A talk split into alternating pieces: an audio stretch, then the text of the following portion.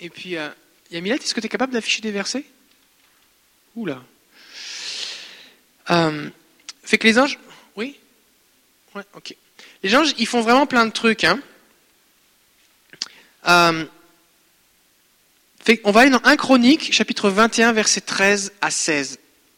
Première Chronique, 21, 13 à 16. Je vais rebondir ici sur le. Est-ce qu'on est en train d'enregistrer? Oui, hein, ok. Je vais rebondir sur ce que le témoignage que Ismaël a partagé. Il a disparu, je pourrais. Il est là-bas.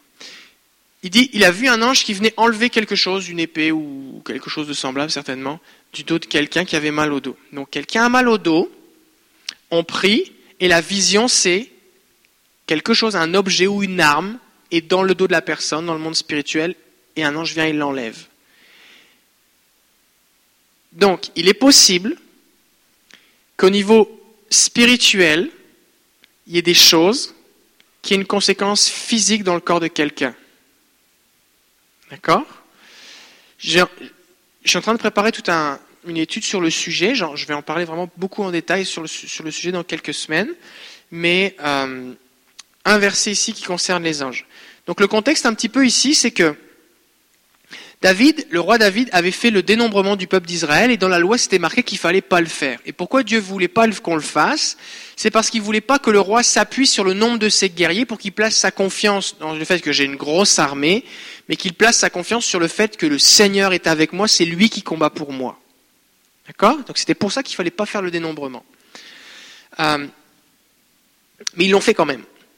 Alors là, Dieu va envoyer un, prophète, Gad, qui va dire à David, écoute, c'est un péché ce que tu as fait, donc tu dois choisir entre trois mois de défaite avec les ennemis euh, ou euh, trois jours entre les mains de les mains de Dieu. Alors il va dire, ben moi je veux, je préfère entre les mains de Dieu.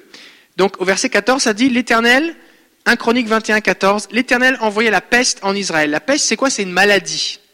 C'est une maladie physique, la peste. D'accord? C'est, Je crois que c'est des bactéries ou des, virus. virus euh, c'est des bactéries, hein, la peste. Pasteur Bruno a une maîtrise en microbiologie. Fait que si vous avez des problèmes de virus, tout ça, d'acariens, allez voir Pasteur Bruno, il aime ça, raconter des trucs comme ça. Mais c'est des bactéries. C'est des bactéries. Donc, c'est la peste, c'est des bactéries. Ça existe encore la peste. C'est pas un truc euh, mythologique, c'est réel la peste. il y a des endroits encore dans le monde où il y a des gens qui meurent de la peste. Et il tomba 70 000 hommes d'Israël, verset 15. Dieu envoya un ange à Jérusalem pour la détruire, et comme il la détruisait, L'Éternel regarda et se repentit de ce mal, et il dit à l'ange qui détruisait, Assez, retire maintenant ta main. L'ange de l'Éternel se tenait près de l'air d'Ornan, le Jébusien. David leva les yeux, et il vit l'ange de l'Éternel se tenant entre la terre et le ciel, ayant à la main son épée nue tournée contre Jérusalem. Alors David et les anciens, couverts de sacs, tombèrent sur leur visage. Alors vous pourrez lire la suite du texte chez vous, mais qu'est-ce qui se passe? C'est que la peste arrive, qui a été envoyée par Dieu comme un jugement, et David a une vision et il voit l'ange qui a son épée qui vient pour détruire. Mais les gens ne meurent pas parce qu'ils sont égorgés, les gens meurent parce qu'ils ont la peste. Et David, en voyant l'ange qui a l'épée nue, Dieu va lui dire, il va dire à Gad, il faut que tu ailles à telle place pour faire euh, offrir des sacrifices. Et au moment où il va offrir des sacrifices, eh bien l'ange va rentrer son épée dans son fourreau. C'est dit au verset 27. Alors l'Éternel parla à l'ange qui remit son épée dans le fourreau. Pourquoi je vous dis ça? Parce qu'il est possible de voir un ange ou un démon, parce qu'un démon, c'est quoi? C'est un ange déchu. Donc si un ange peut avec son épée donner la peste aux gens, un démon aussi. Ça va?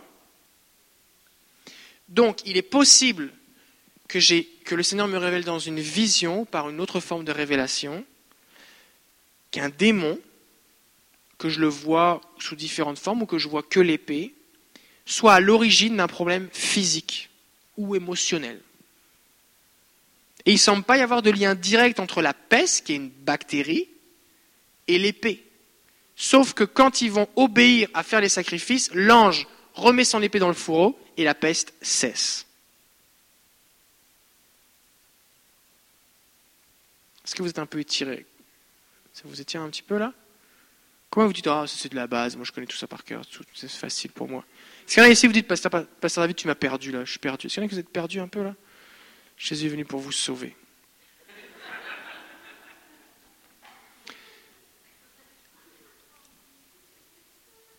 Tout ce que je veux expliquer ici, c'est que si c'est dans la Bible, mais si j'en parle pas, vous n'allez pas prier pour le vivre.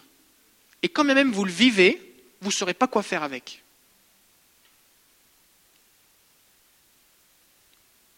Donc, si tu pries pour quelqu'un et que le Seigneur te donne une vision, et la vie chrétienne, c'est la base de la vie chrétienne, c'est avoir des visions parce que faut que les gens auront des visions. Je répondrai mon esprit sur toute chair. Si vous êtes fait de chair et d'os, c'est vous, c'est de vous que ça parle. Le Saint-Esprit sur vous, vous êtes censé avoir des visions. C'est la base.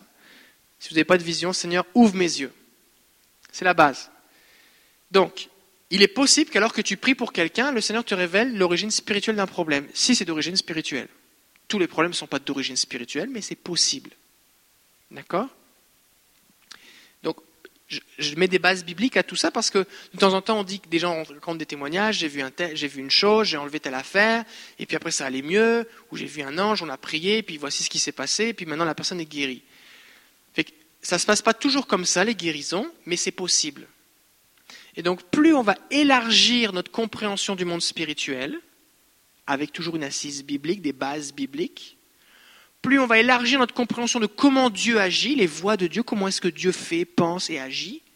Et donc, plus on va être capable de collaborer avec lui, et donc plus on va élargir euh, le nombre de problèmes qu'on est capable de solutionner avec son aide.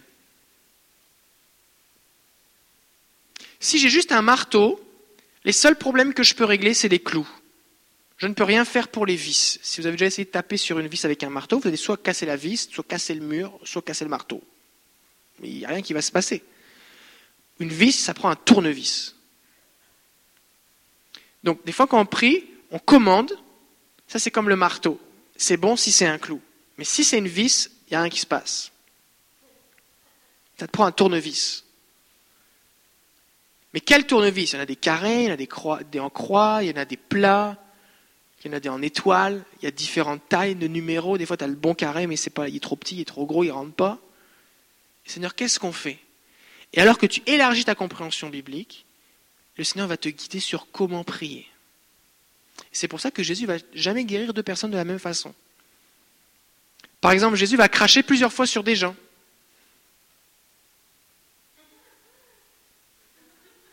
Non, mais c'est vrai, Jésus va. Il y a au moins trois personnes sur qui Jésus crache. Il y en a, il, il, crache, il fait de la boue, il met sur ses yeux. L'autre, il met de la salive dans ses oreilles et sur sa langue. L'autre, il lui crache dessus carrément. Et euh, c'est différent à chaque fois. Et c'est même pas les mêmes problèmes. Il y en a un qui est muet, l'autre qui est aveugle. Il y a des aveugles, Jésus les touche. Il y a des aveugles, Jésus dit je le veux. Il y a des aveugles, Jésus dit rien. Ils sont guéris pareil. Fait qu'on ne trouve pas dans l'évangile une méthode qui marche. On peut pas dire, OK, si c'est un aveugle, voici ce qu'il faut faire. Parce que Jésus va guérir un autre aveugle d'une autre façon. Puis on dit, OK, cette méthode-là, elle sert pour tel, tel problème, mais Jésus, des fois, pour les mêmes problèmes, va utiliser une autre méthode. Fait que c'est quoi la méthode?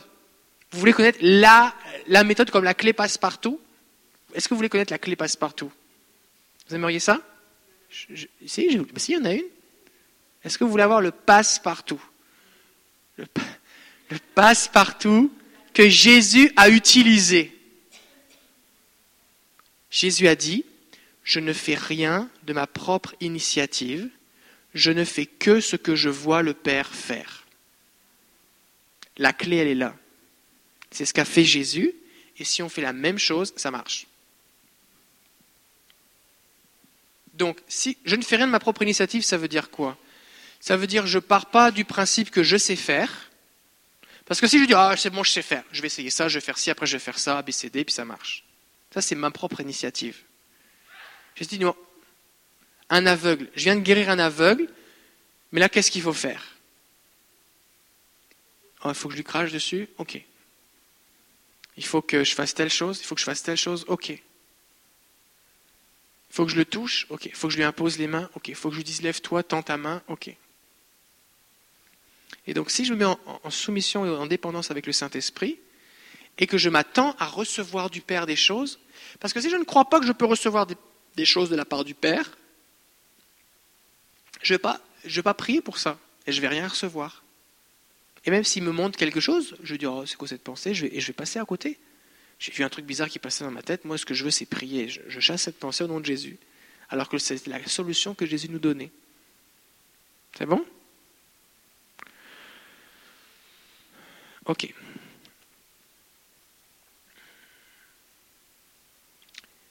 Normalement, là, ce genre d'enseignement, c'est censé vous donner le goût de lire plus votre Bible. Vous dites, ok, c'est marqué dans la Bible tout ça, là Fait que maintenant, vous devez, quand vous lisez votre Bible, vous devez être dans une dynamique de, ok, ce que ces gens ont vécu, je peux le vivre moi aussi. Tout ce que vous voyez dans l'Ancien Testament, la Bible nous dit que nous vivons dans une alliance qui est meilleure, avec des promesses meilleures et sur des, meilleures. Euh, euh, c'est une meilleure alliance. Donc ça veut dire que tout ce qui a été vécu avant, on peut vivre plus. Même ce qu'a vécu Moïse. La Bible dit que la gloire de Dieu rayonnait sur Moïse, sur son visage, mais nous, eh bien, c'est permanent. On, notre corps est le temple du Saint-Esprit. Fait que ne dites pas quand vous lisez l'Ancien Testament, oh, mais ça c'était, c'était le bon vieux temps. Non, c'était pas le bon vieux temps. C'est juste un, tout ça là, c'est juste un aperçu de ce qui est disponible et nous on a accès à bien plus. C'est bon, non? Donc quand vous voyez des trucs qui se passent avec des anges, c'est des choses que vous pouvez vivre. Alors, les anges, ils interviennent aussi dans la protection des enfants de Dieu. On va lire dans Luc chapitre 4, verset 10.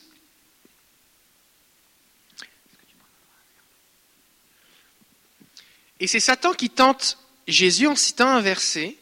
Il va l'amener en haut du temple et il va lui dire Jette-toi en bas. Et il va lui dire Parce qu'il est écrit, il donnera des ordres à ses anges à ton sujet et afin qu'ils te gardent. Donc il y a une promesse dans la Bible, et Satan la connaît, cette promesse-là, que les anges sont là aussi pour nous protéger. Est-ce qu'il y a des gens, vous, déjà, vous avez été protégé d'un accident, vous dites, il y a un ange qui a dû me sortir de la voiture, quelqu'un est venu, oui, des gens, plusieurs personnes, oui. Et quelqu'un est venu me voir, euh, je crois, euh, il y a deux semaines pour me partager justement. Il y avait eu un accident. Ah oui, non, c'est ça. Le témoignage est le suivant. Il y avait un, donc un, enfant qui dormait et euh, il, y avait son, il y avait un congélateur dans sa chambre. Et euh, il y a eu un moment, il y a un court-circuit et ça a pris feu. Et la mère, qui dormait donc à l'étage ou dans une autre pièce, quelqu'un l'a réveillée et, qui, et lui a dit Lève-toi, tu es en danger. Quelqu'un l'a secouée, l'a réveillée. Elle s'est réveillée et a vu qu'il y avait la fumée et ils ont eu tout juste le temps de sortir de la maison. Un ange a été envoyé. C'est bon? Fait quand on prie Seigneur, peut-être des fois vous allez, vous allez être vous allez être réveillé la nuit, ou Dieu va, dans votre temps de prière, va vous mettre à cœur quelqu'un, vous sentez qu'il faut prier pour sa protection, qu'il est en danger, ben vous pouvez prier pour que Dieu envoie ses anges. Donc je rappelle que ce n'est pas nous qui commandons les anges, les anges répondent à Dieu. D'accord Merci. Ils répondent, aux ordres de Dieu. Mais nous, ce qu'on peut faire, c'est qu'on prie, Seigneur, je te prie d'envoyer tes anges, parce que c'est biblique. La Bible dit, il enverra ses anges. Alors je m'appuie sur cette promesse pour le demander, le réclamer au Père. Peut-être que vous avez un, membre de votre famille, un ami, une connaissance qui, qui est dans une situation dangereuse. Seigneur, envoie tes anges pour les protéger. Et tas de témoignages comme ça de missionnaires où on a besoin d'être missionnaire en Afghanistan pour que les anges viennent nous aider. Ça peut aussi arriver euh, à Sainte-Foy. D'accord? Seigneur, envoie tes anges.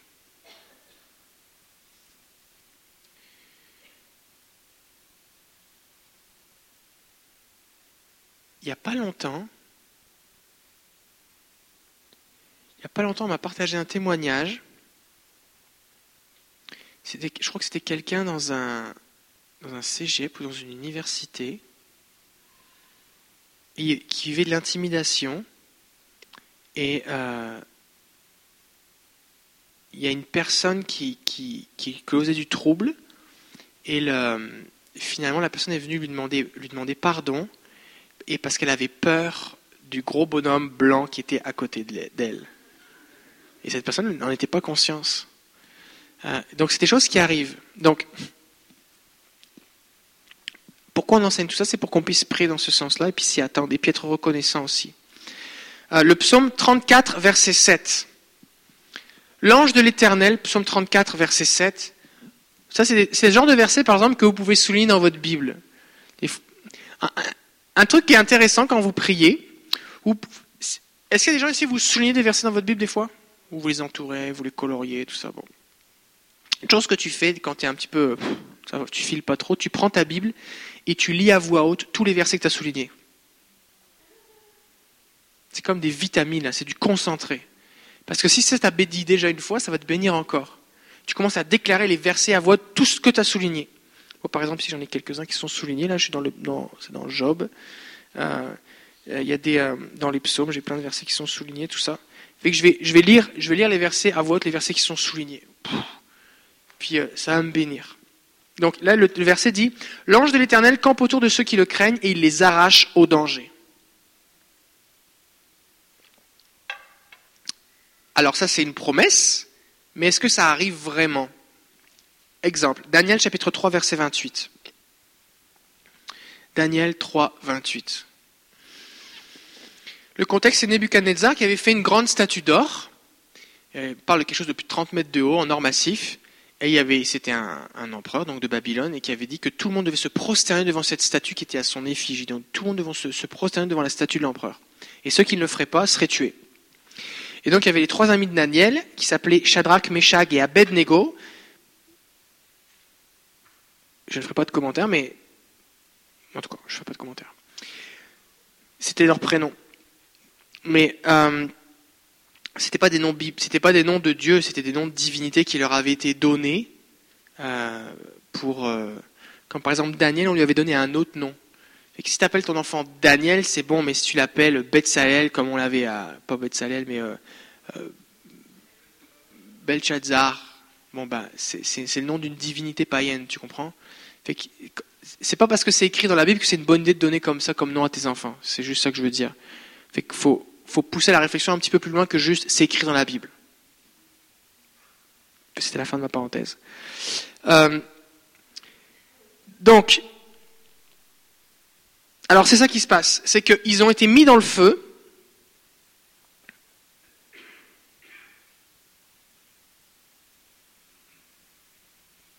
Et euh, ah oui c'est ça. Euh, excusez-moi, je suis un petit peu fatigué là ils ont été mis dans le feu, et le roi dit, mais qu'est-ce qui se passe? Parce qu'on les met dans le feu, une fournaise, et puis les gens qui les mettent dans le feu brûlent, tellement c'est chaud. Et eux se retrouvent dans le feu, ils ont été mis à trois, et le roi dit, mais on n'en a pas mis trois dans le feu? Il dit, oui, mais pourquoi j'en vois quatre qui sont debout? Et il y en a un qui ressemble à un fils de Dieu. Et Dieu a envoyé son ange pour les protéger. Et la présence de l'ange dans le feu a fait que non seulement ils ne sont pas morts, que leurs habits n'ont pas euh, même senti le feu ni brûler. Et donc on les a fait sortir et, le roi va reconnaître que Dieu a envoyé son ange pour les délivrer. Mais quand ils sortent, l'ange sort pas. C'est juste les trois qui sortent. Mais lui, il a vu l'ange. Donc dans Daniel, on voit ici une protection surnaturelle par un ange. Et là, on voit ici que c'est une protection qui est vraiment surnaturelle parce que normalement, dans le feu, on brûle. Euh, Daniel, plus tard, va se retrouver dans la fosse au lion. Pour le même genre de problème. On lui avait interdit de prier, mais il prie quand même. Et puis on le jette dans la fosse au lion. Et le lendemain, le roi vient le voir et il réalise qu'il n'a pas été mangé par les lions. Et Daniel va lui dire, mon Dieu a envoyé son ange et fermé la gueule des lions qui ne m'ont fait aucun mal, parce que j'ai été trouvé innocent devant lui et devant toi non plus au roi, je n'ai rien fait de mauvais. Donc Dieu a envoyé un ange aussi pour il est fort probable que Daniel ait vu l'ange tenir la, tête, la bouche du lion. Parce que c'est la conclusion qu'il a. Il n'a pas dit Dieu a tué les lions, il n'a pas dit Dieu m'a protégé, il dit Dieu a envoyé son ange pour fermer la gueule des lions. Donc il est, probable, je ne sais pas moi, peut-être que toute la nuit, Daniel voyait les lions qui étaient tenus comme ça par des, par des anges, qui avaient la bouche fermée. Combien vous auriez aimé ça, passer la nuit avec Daniel dans la fosse au lion pour voir ce qui se passait? Oui hein? Moi, je vais attendre, je vais demander au Seigneur comment ça s'est passé quand je vais arriver au ciel. Donc, on va prier. J'aimerais prier maintenant spécifiquement pour une, une augmentation de la protection angélique. Amen. On va se lever, on va prier.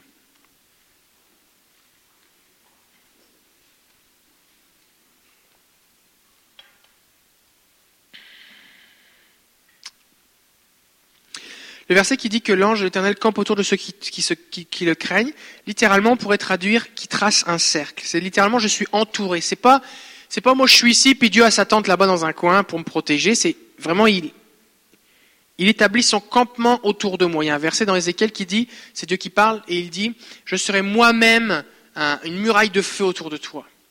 Euh, alors j'aimerais qu'on prie, et j'aimerais qu'en même temps vous allez vous associer à ma, prière, et prie pour qu'il y ait vraiment, que Dieu envoie ses anges pour tracer un cercle autour de vous, de votre foyer, de votre maison, de vos biens, de vos enfants, de votre couple, euh, de votre milieu de travail, que vous soyez vraiment entouré par les anges de Dieu.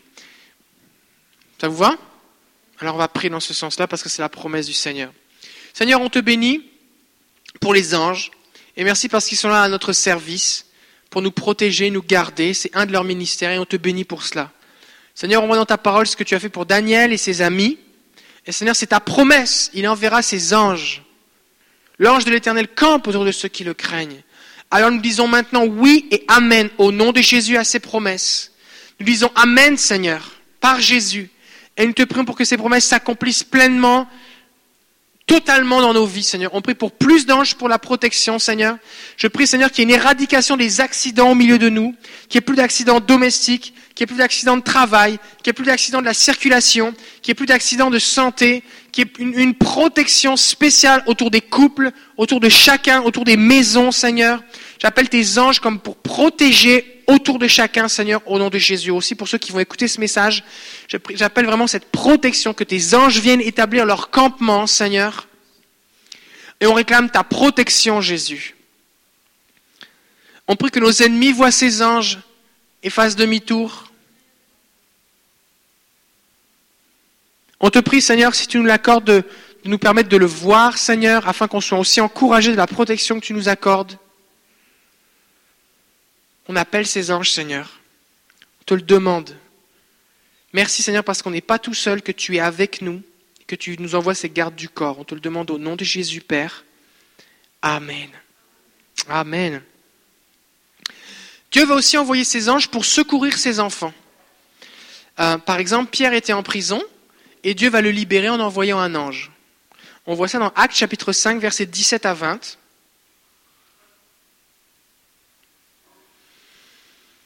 Et euh, Acte 5, 17 à 20. Cependant, le souverain sacrificateur et tous ceux qui étaient avec lui, à savoir le parti pris des, savoir le parti des Sadducéens, se levèrent et remplis de jalousie, mirent la main sur les apôtres, donc on parle des onze ici, et les jetèrent dans la prison publique. Mais un ange du Seigneur, ayant ouvert pendant la nuit les portes de la prison, les fit sortir et leur dit, Allez, tenez-vous dans le temple et annoncez au peuple toutes les paroles de cette vie. Donc l'ange est arrivé, il a ouvert les portes, il leur a parlé, ils l'ont vu et il leur a donné une mission, il les a fait sortir de prison. Ça arrive encore aujourd'hui. C'est bon. Ça arrive aussi à Pierre, dans Actes chapitre 12, verset 7. Il était en prison, on allait le tuer, on avait déjà décapité Jacques. Et ça dit, et voici un ange, Acte 12, 7. Et voici un ange du Seigneur survint, et une lumière brilla dans la prison, parce que l'ange est lumineux. L'ange réveilla Pierre et le frappant au côté en disant Lève-toi promptement. Les chaînes tombèrent de ses mains. Et l'ange lui dit Mets ta ceinture et tes sandales. Et il fit ainsi. L'ange lui dit encore Enveloppe-toi de ton manteau, n'aie pas froid, et suis-moi. Pierre sortit et le suivit, ne sachant pas ce qui se passe, ce, que ce qui se faisait par l'ange était réel, et s'imaginant avoir une vision. Lorsqu'ils eurent passé la première garde, puis la seconde, ils arrivèrent à la porte de fer qui mène à la ville et qui s'ouvrit d'elle-même devant eux. Donc c'est intéressant ici de remarquer que l'ange, euh, la présence de l'ange, il y a des choses qui se passent. L'ange arrive, il y a de la lumière. L'ange parle à Pierre, les chaînes tombent. Ça ne dit pas que l'ange prit une clé ou prit un, un coupe-chaîne. C'est comme la présence même de l'ange, les chaînes tombent. Les portes s'ouvrent. Les gardes sont aveuglés. L'ange, il n'y a pas besoin de se battre avec les gardes, il n'y a pas besoin de... C'est un ange. Tout à l'heure, on a pris pour les dépendances. Et euh, de la même façon que cet ange a été envoyé pour briser les chaînes de pierre, eh bien, il y a des anges qui sont envoyés dans nos temps de, de ministère quand on prie pour les gens pour briser les chaînes. Parce que c'est un des ministères des anges, de briser les chaînes. D'accord? Alors, ils le font pourquoi? Parce que c'est disponible en Jésus, parce que c'est Jésus qui a tout payé, et ils accomplissent le ministère. Les anges aussi vont venir fortifier les enfants de Dieu. Ça, c'est aussi important parce qu'on peut s'y attendre et on peut prier pour cela. Euh, Luc chapitre 22, versets 42 à 43. Luc 22, 42 et 43. Le contexte ici, c'est Jésus qui est dans le jardin de Gethsemane. Et Jésus est, en train d'être broyé par le poids de nos péchés. Est-ce que ça vous est déjà arrivé de vous sentir lourd de culpabilité? Bah, Imaginez la culpabilité de toute l'humanité depuis la création. Comme ça doit être lourd et pesant. Jésus été écrasé, écrasé. Il suait des grumeaux de sang, qui est la preuve qui est la preuve d'un stress extrêmement intense. C'est parce que c'est tous les, petits vaisseaux qui sont en dessous de la peau qui éclatent à cause du stress. Euh, je ne sais pas combien il faisait de tension à ce moment-là, mais ça devait être assez intense. Alors il va prier, il va dire Père, si tu voulais éloigner de moi cette coupe, toutefois que ma volonté ne se fasse pas, mais la tienne. Et verset 43, ça nous dit Alors un ange lui apparut du ciel pour le fortifier. Et l'ange, qu'est-ce qu'il lui a fait? Il lui a donné de la force, littéralement. Parce que humainement, c'était quasiment. Il aurait pu mourir là, en fait. Et l'ange est venu pour le fortifier, pour qu'il puisse aller jusqu'à la croix. Donc on peut prier pour que Dieu envoie ses anges pour fortifier quelqu'un qui est abattu, par exemple. Donc je ne suis pas en train de dire. Là, on fait une série sur les anges, fait que forcément, quasiment tous les versets parlent des anges. Puis c'est des points sur les anges, d'accord? Je ne suis pas en train de dire qu'on doit plus prier Jésus, je ne suis pas en train de dire qu'on doit plus prier le Père, le Saint-Esprit, euh, ou déclarer les versets de la parole, ou louer le Seigneur, ou parler en langue, d'accord? Tout ça, ça reste valable. C'est juste une chose de plus. D'être conscient de cette dynamique-là. Ce qui fait que si je suis en train de prier et que ça me vient à l'esprit qu'il faut appeler les anges, ben, je peux le faire parce que je sais qu'il y a des bases bibliques. D'accord? Je ne suis pas en train de dire que toutes vos prières doivent contenir le mot ange. C'est bon? C'est pas une mode, c'est pas quelque chose qu'on lance, c'est juste que c'est partout dans la Bible. Donc si on s'en prive, on passe à côté de quelque chose. C'est bon? Euh, Il y a un autre passage dans 1 roi chapitre 19 versets 5 à 8. 1 roi 19, 5 à 8. Là ici c'est pas Jésus, c'est Élie. Élie est particulièrement déprimé et oppressé en fait. Il vient de tuer les 850 prophètes de Baal et d'Astarté. Et ces hommes étaient remplis de démons. Ils étaient remplis de démons ces gars-là. Euh, et donc tous ces démons qui étaient en eux viennent faire des représailles sur Élie. Plus Jézabel, qui avait instauré le culte de Baal en Israël, qui avait fait toutes ces choses, qui était certainement elle aussi remplie de démons, va maudire Élie et le menacer en lui disant euh, Eh bien, je vais, toi aussi, je vais te faire la même chose que tu as fait à mes prophètes. Et c'était une femme qui avait égorgé les prophètes de Dieu. C'était, c'était terrible. C'est pas juste un truc de politique, il y a quelque chose de vraiment spirituel, d'accord? Et quand on parle de l'esprit de Jézabel, c'est parce que, et on en parle dans l'Apocalypse, c'est pas une invention de tel théologien, c'est dans l'Apocalypse. Fait que cet esprit qui animait cette femme, eh bien, qui tue les prophètes, qui s'oppose à l'action prophétique, qui s'oppose au Saint-Esprit, et qui, manipule les hommes, qui manipule la, dimension politique, qui cherche le pouvoir. D'ailleurs, on a un livre sur démasquer l'esprit de Jézabel à la librairie. Euh, c'était un esprit puissant, d'accord?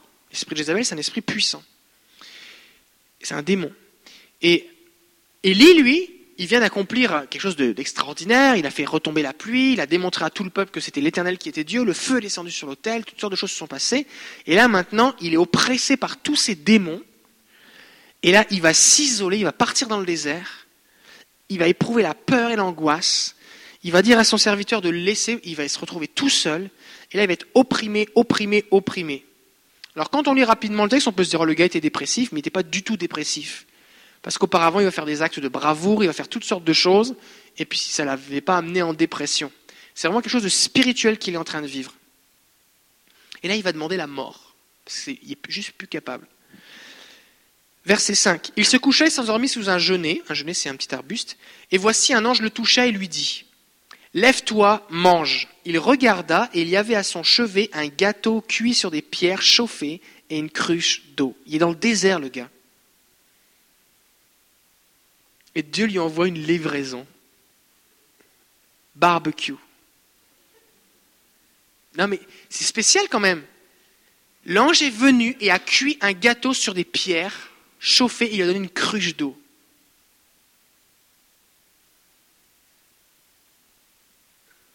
Il mangea et but, puis se recoucha. L'ange de l'Éternel vint une deuxième fois, le toucha et dit, Lève-toi, mange, car le chemin est trop long pour toi. Il se leva, mangea et but, et la force que lui donna cette nourriture, avec la force, lui il marcha quarante jours et quarante nuits jusqu'à la montagne de Dieu. Donc il a reçu des forces. Et ce qui est intéressant ici, c'est que Dieu a envoyé l'ange sans qu'Élie demande un ange. Élie a demandé la mort. Donc des fois, il y a des gens qui vont être découragés et Dieu va envoyer un ange pour les fortifier. Et c'est bon que Dieu envoie des anges même sans qu'on lui demande. C'est une bonne nouvelle, non? Seigneur, quand je suis découragé et que je n'ai pas le goût de prier, ou que je ne pense pas à prier, ou que je ne sais pas comment prier, envoie-moi des anges qui vont me fortifier, me soutenir.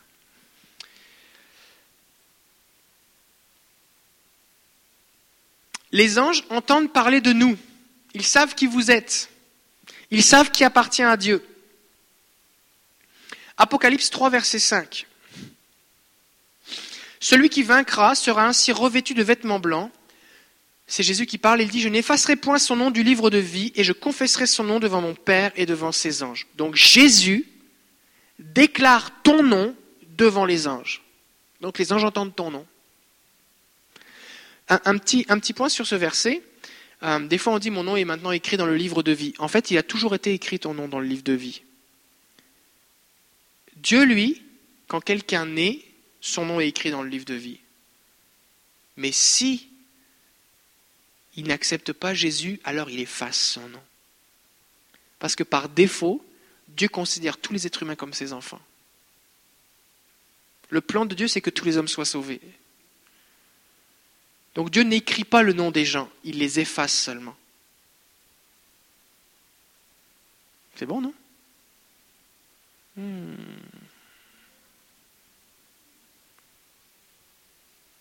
Quand tu parles à quelqu'un, tant que la personne est vivante, son nom est écrit dans le livre de vie et tu peux le réclamer. Dis Seigneur, parce que son nom est écrit dans le livre de vie, je le réclame pour toi.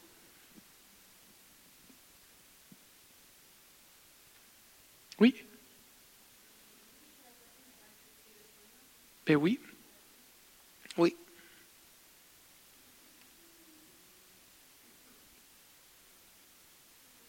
Mais au moment de la mort de la personne, suivant ce qu'elle a accepté ou pas Jésus, alors son nom est effacé ou pas. Parce qu'en fait, Dieu est le Dieu de la vie. Par exemple, Dieu dit que la Bible dit que Dieu connaît tous nos jours, dès le ventre de notre mère. Ses yeux, ils sont sur nous. Il nous veut, il veut que tous les hommes soient sauvés. Oui, question. Comment?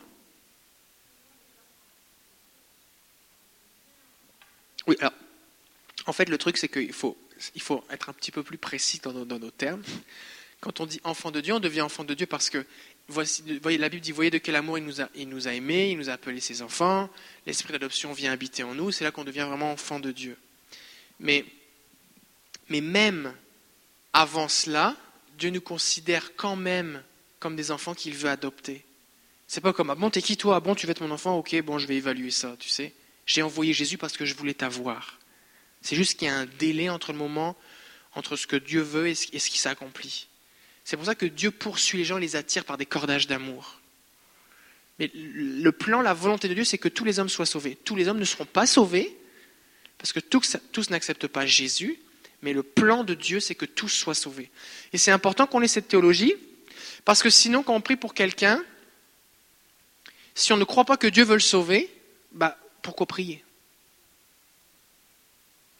Quand j'approche quelqu'un même qui est loin de Dieu, tout ça, Dieu lui, parce que Dieu est hors du temps, donc Dieu lui voit déjà comment il va être quand il va se convertir.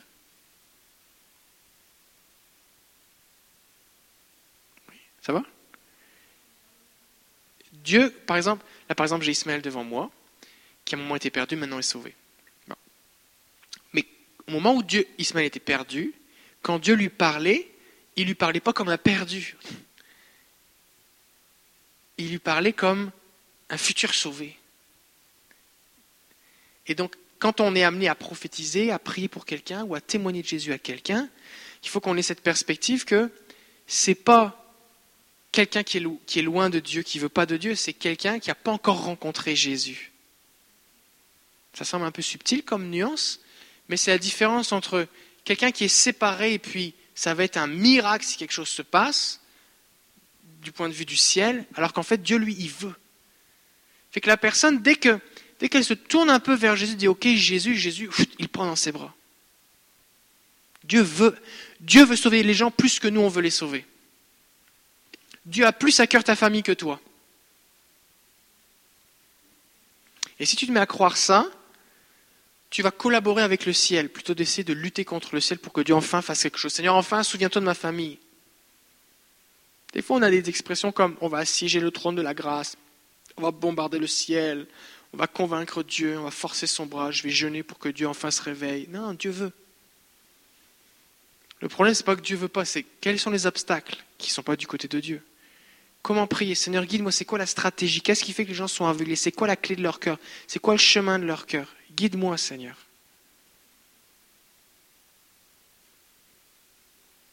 Oui, question?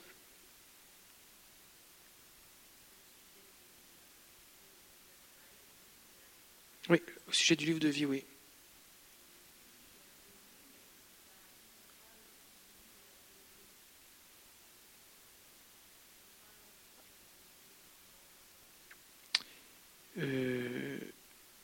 La Bible dit que ta parole est la vérité. Le livre de la vérité, vite, vite comme ça, j'ai pas de, j'ai pas de référence là qui me viennent. Vas-y. Daniel. Daniel combien?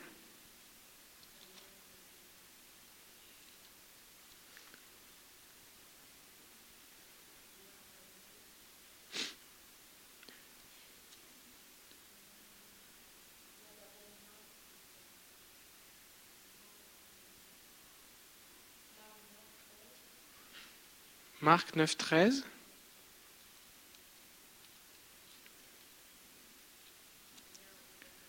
Attends, attends, attends, attends, une à la fois.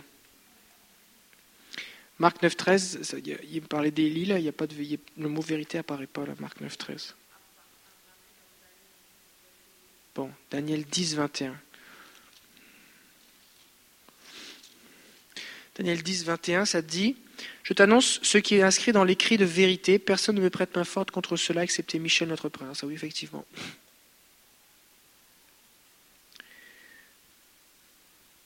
J'ai pas de réponse. C'est quoi la question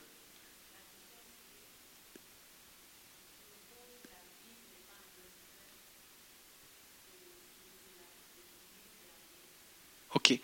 Ok. Si la question c'est est-ce qu'il y a un livre qui est plus complet que la Bible qu'on peut trouver en termes de révélation, la réponse c'est non. Maintenant, est-ce qu'il y a plus de vérité qui existe que ce qui est écrit dans la Bible? Oui, certainement. D'ailleurs, c'est pour ça que Jésus va dire je, ne peux pas tout vous dire, le Saint-Esprit vous annoncera des choses nouvelles. Maintenant, la base, c'est la Bible. Maintenant, est-ce qu'au ciel, il y a des livres qui sont écrits? Oui. Et euh, j'avais jamais vraiment fait attention à ce verset-là. Fait qu'il faudrait que je regarde un petit peu le contexte là. Mais, euh, mais la, base, la base sur laquelle on s'appuie, c'est la Bible.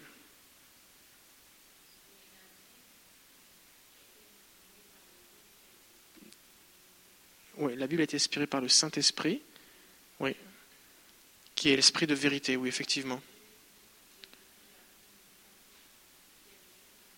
Oui, oui, parce que s'il y avait tout, on avait dû tout écrire dans la Bible. Euh, la Bible dit que par exemple, tous les miracles que Jésus a fait, le monde ne pourrait pas contenir tous les miracles qu'il a fait. Donc au niveau de la Bible, on a déjà une base, mais, mais toutes les vérités qu'on peut recevoir du Seigneur de révélation doivent s'appuyer sur la Bible. Hmm. Et on pourra en parler après si tu veux. Euh, ok, donc les anges ont entendu parler de nous, c'est ça. Et, euh, et enfin, dernier verset, les anges sont témoins de la joie du Père quand quelqu'un se repent. Fait que sont, pas les anges vraiment qui se réjouissent, c'est le Père qui se réjouit devant les anges. Parce que Luc 15, 10 dit, de même je vous le dis, il y a de la joie devant les anges de Dieu pour un seul pécheur qui se repent. Mais les anges sont autour du trône, qui est devant les anges? C'est le Père. C'est le Père qui se réjouit. C'est le Père qui est content. Donc les anges sont témoins, ils célèbrent avec Dieu, mais Dieu est la source de la joie qui prend place dans le ciel.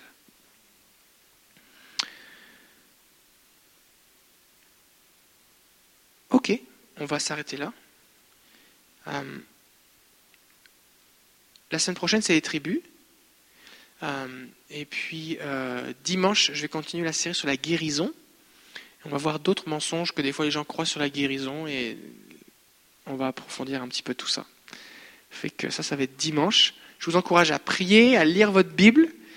Lisez votre Bible avec une approche de dire Seigneur, qu'est-ce qui est disponible pour moi? Qu'est-ce que tu veux m'enseigner? Qu'est-ce que tu veux m'instruire? Prenez des notes, soulignez, passez du temps avec le Seigneur. Et aussi, avant de lire votre Bible, priez, dire Seigneur, éclaire-moi, guide-moi. Ce que vous comprenez, faites-le. Ce que vous ne comprenez pas, posez des questions. C'est simple. Alors, on va prier. Et euh, Pasteur Bruno, est-ce que tu veux terminer par la prière?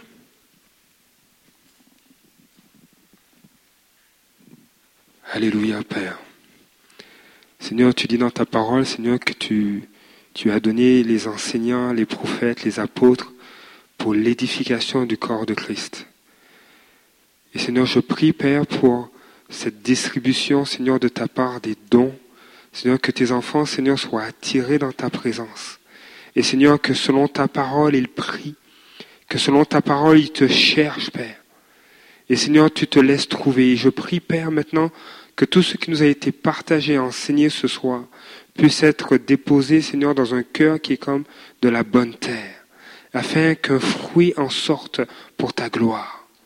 Père, je relâche sur la vie de mes frères et sœurs tes promesses.